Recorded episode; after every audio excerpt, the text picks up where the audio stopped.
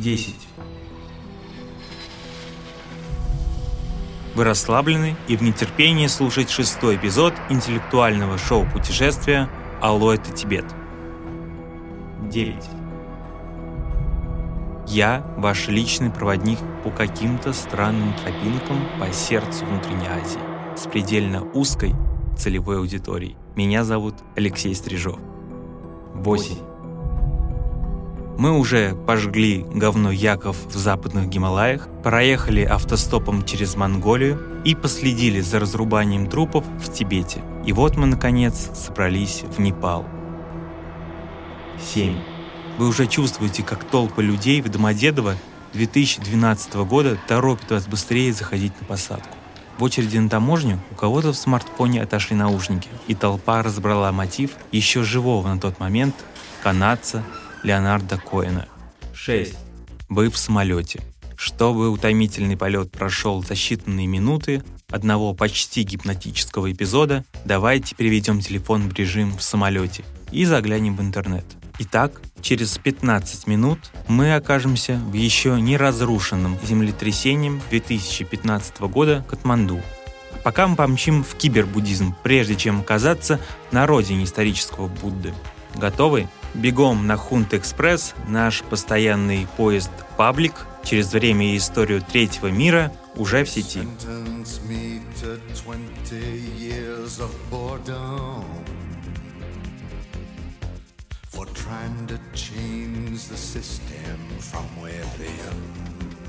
Итак, начнем с того, что учение Будды оказалось сегодня максимально актуальным как для науки, так и для нашей с вами повседневности.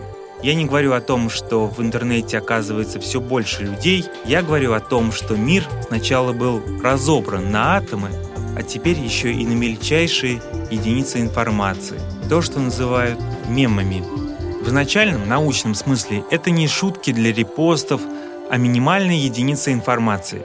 Один из первых, кто заговорил о мемах, Ричард Докинс в 70-е ввел этот термин как отсылку к уже всем нам известному слову «ген». Только здесь он добавил, а что если допустить, что есть какая-то не связанная с физиологией форма жизни?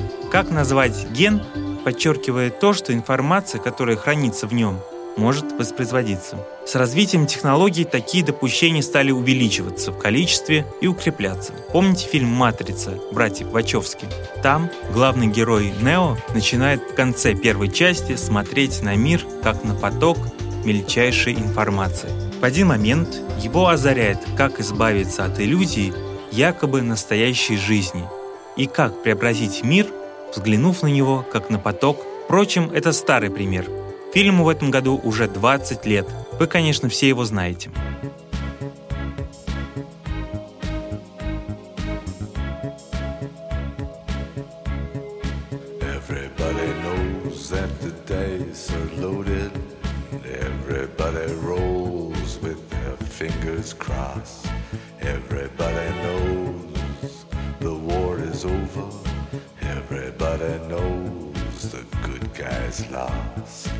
А что сегодня с представлением о растворении личности в сети? Оно само разошлось по нашей виртуальной культуре с развитием социальных сетей, хэштегов, геолокаций. Мы видим, что порой человек, как физическое целое, может быть менее жизнеспособным, чем та или иная единица информации. Например, как вы можете быть уверены, что ваша жизнь будет более долговечной, чем набор коллективных фотографий с отдыха в Крыму, подписанных хэштегом «Крым наш». Мы ответственны только за информацию в сторис, которая сгорит через 24 часа. Перед нами поток информации, в котором постоянно идет борьба личности и измельченной информации о мире в целом.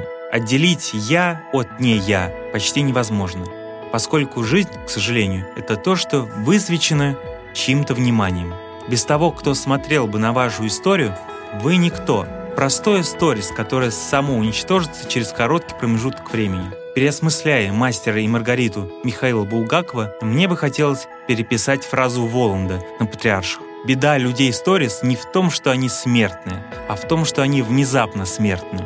Грусть от неотличимости смерти и бессмертия или «я и не я» встречается постоянно у поэтов.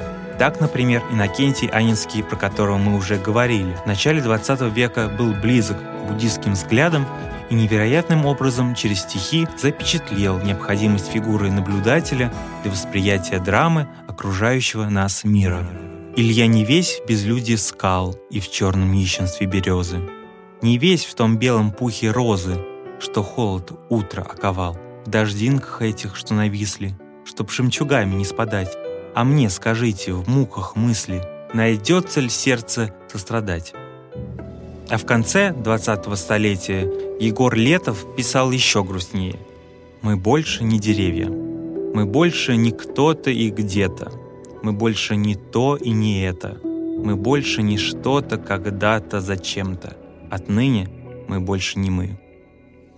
Иначе говоря, иллюзия окружающего мира так и остается сильной, которую ломают, увы, лишь единицы. Будто бы дело всегда обстоит в реальности, а не в том, как она преломляется в глазах смотрящего. Как сказали бы буддисты-панки, пластмассовый мир победил. Пластмассовый мир победил, макет оказался сильней. Последний кораблик остыл, последний фонарик устал. Пять. Мы вновь в 2012 году на нашем с вами самолете. Боинг зашел на посадку в Дубае. Прямого перелета в Непал сейчас нет в России, поэтому лететь можно только на перекладных. Для экономии денег мы с другом-попутчиком взяли длинную пересадку. Наш маршрут проходил через Нью-Дели, а потом гималайским маленьким самолетиком мы летели уже в Катманду. В аэропорту Дубая нужно было провести около 6 часов. Тогда у меня не было тысячи сообщений в мессенджерах, непрочитанных оповещений в соцсетях, волнительных эмодзи, переданных в мой мозг каким-либо еще способом через интернет. Только легкое похмелье от «все включено» на борту прошлого самолета, минералки и двух иностранных сим-карт – индийской и непальской. Связи с родиной в Арабских Эмиратах я был лишен на 6 часов. В 2018 мне уже ничего не мешало быть почти постоянно на связи в стране перманентного интернет-детокса в Монголии. Тогда тоже не было местных сим-карт, но грело ожидание наблюдателя. Еще в Западном Тибете я понял, как странно, что спустившись с гор после невероятного опасного трека, обо мне никто ничего не спросил. Без наблюдателя меня как будто бы и не было – от этого, возможно, люди порой и заводят тот же Инстаграм –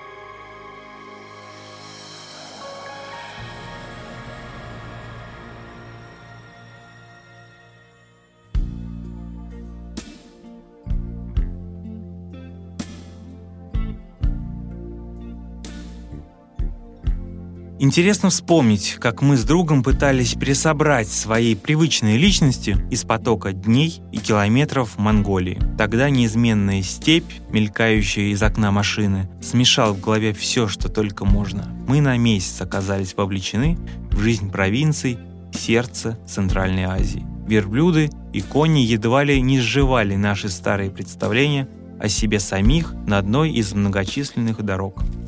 Один раз мы грелись около печки в юрте монгольского Каракарума. Тогда Дима спросил, «Леха, как ты относишься к букве «Ю»?» Я опешил. Мозг только начинал оттаивать после проливного дождя, который обрушился утром на палатку, порванную накануне. Собрав силы в кулак, мы вылезли из-под обглоданного ветром приносного домика и собрались в Каракарум искать тепла и уюта. У печки в юрте внешний шторм сменился на внутренний. Ну смотри, буква «Ю», она же уютная, комфортная. Все слова с ней какие-то более теплые и приятные, продолжил Дима. Согласен? В голове пробежало. Ну да, есть такое, например, соплюшка. Звучит как-то милее, чем сопля. Но есть же, например, и блюдо, или блюд, которые вот лично у меня не рождают что-то уютное. Хотя опять же, а вот слово «уют» в печке защелкали дрова. Офигенный звук. Запах грязной одежды быстро был затмлен вкусом едва натопленной баньки, когда в прихожей разлит по кружкам свежий иван-чай и ждет, когда ты напаришься. Дима спросил, давай зададим твой вопрос интересным нам с тобой девушкам. Вот прям так, с налета, неожиданно. На телефонах зазеленились ватсапы. Бредовый вопрос стал лакмусовой бумажкой, в которой можно было выяснить, как к тебе относится девушка с другой стороны диалогового окна. Я написал трем знакомым девушкам. Все они по-своему ошеломительные дамы. По диалогам с ними я иногда размазывал частичку своего немного замонгольного сердца. Все три не соглашались с предложением моего друга, но по-разному. Мила допустила, что можно посмотреть на какие-то примеры из немецкого языка. Оля пропустила мимо ушей и спросила, как я там. А Лена сказала, что вопрос фигня, и она сейчас занята. Мне говорить было больше не о чем, кроме как о букве «Ю». Хотелось максимально абстрагироваться от окружающей действительности и поговорить о чем-то за пределами конкретики. Это бред. Именно поэтому в этом есть жизнь. Верую, ибо абсурдно, писали древние. А я говорю наоборот, абсурдно. Поэтому и верую. И живу. Все мы — большие потоки информации, быстрые, как течение реки Архон, на которой стоит город Каракарум. С нее-то мы и сорвались в то утро с Димой и пришли в городскую юрту, слабые в своем «я», как колышек от палатки в размытой почве, неуверенные в себе, но без этого колышка совсем уж тяжело. Сильные в своей слабости.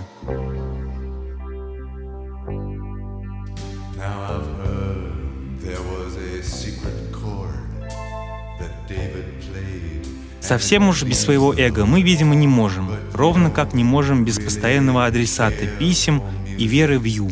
В «ю» как уютное английское местоимение «ю» том, что пусты не только личности, но и сами мельчайшие частицы информации, говорили школы северного буддизма. От философа Нагарджуны исходит основание школы Мадхьямака, которая еще называется Шуньявада, суть которой в поиске компромисса между представлением, что все предметы существуют и что все они пусты по своей сути. Из этого представления исходят два важных направления в развитии философии отсутствия сущности, которые стали в основаниях главных религиозных школ Тибета. Речь идет о том, как понимать пустоту, а точнее, как соединить представление о пустоте на относительном и абсолютном уровнях. Очень условно мы постарались это выяснить в четвертом эпизоде, когда в белой версии сказали о мире абсолютной пустоты, а в черной — об относительной. Так вот, Мадхьямака, школа, которая заявляет о пустоте окружающего нас мира, разошлась на две линии — Рантонг и Жентонг.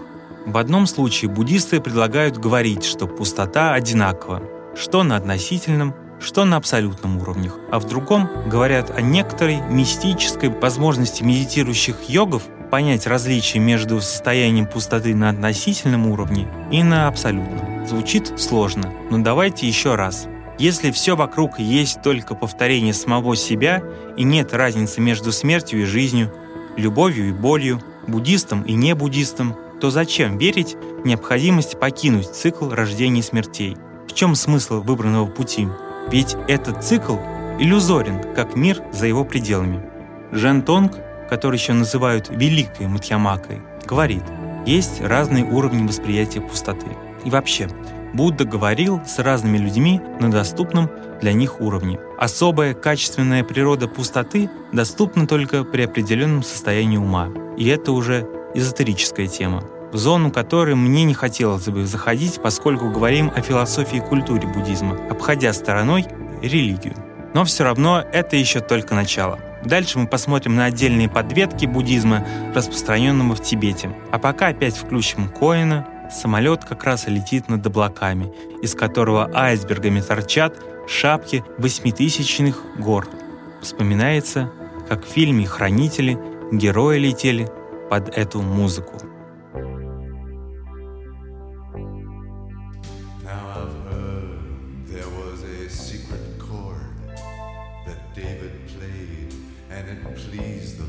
Четыре. Три. Самолет наш, как стервятник, постепенно подлетающий к умирающей жертве, которая еще находит силы сопротивляться палящему солнцу. Мы кружим над Катманду. За время перелета из Дели в Катманду мы сделали уже не одно кольцо над долиной столицы Непала. Пока самолет опускался, мы познакомились с одним попутчиком-американцем, который рассказал, что уже не первый раз приезжает в Непал. Тогда мы не понимали, что в Катманду и самим еще не раз захочется вернуться после этой поездки. Один мой друг говорит, что в старости хотел бы рассказывать истории про вот такие неординарные наши путешествия. В них набирается масса баек, едва ли вероятных событий, которые были как минимум в отдельно взятых умах. А на самом деле, если вы так спрашиваете, то, возможно, вы еще совсем ничего не поняли про буддизм как мировоззрение. Слушайте внимательнее. 2. Следующий эпизод будет опять состоять из двух версий, на этот раз детской и взрослой. Первая будет чередой историй про Непал, в нем не будет крови, как в прошлых выпусках. Мы филигранно уберем оружие, трупы и наркотики, которыми обросла страна при последних королях Непала. Мы это оставим на вторую часть. А эту версию эпизода, как сказку на ночь, можно даже включить своим детям. 1 мы с вами приземлились в Непале образца 2012 года. Подписывайтесь на Алло, это Тибет в Apple подкастах, Яндекс Музыке и Google подкастах. И читайте паблик Хунт Экспресс ВКонтакте. Пока. Everybody knows that the dice are loaded. Everybody rolls with their fingers crossed. Everybody knows the war is over. Everybody knows the good guy's lost.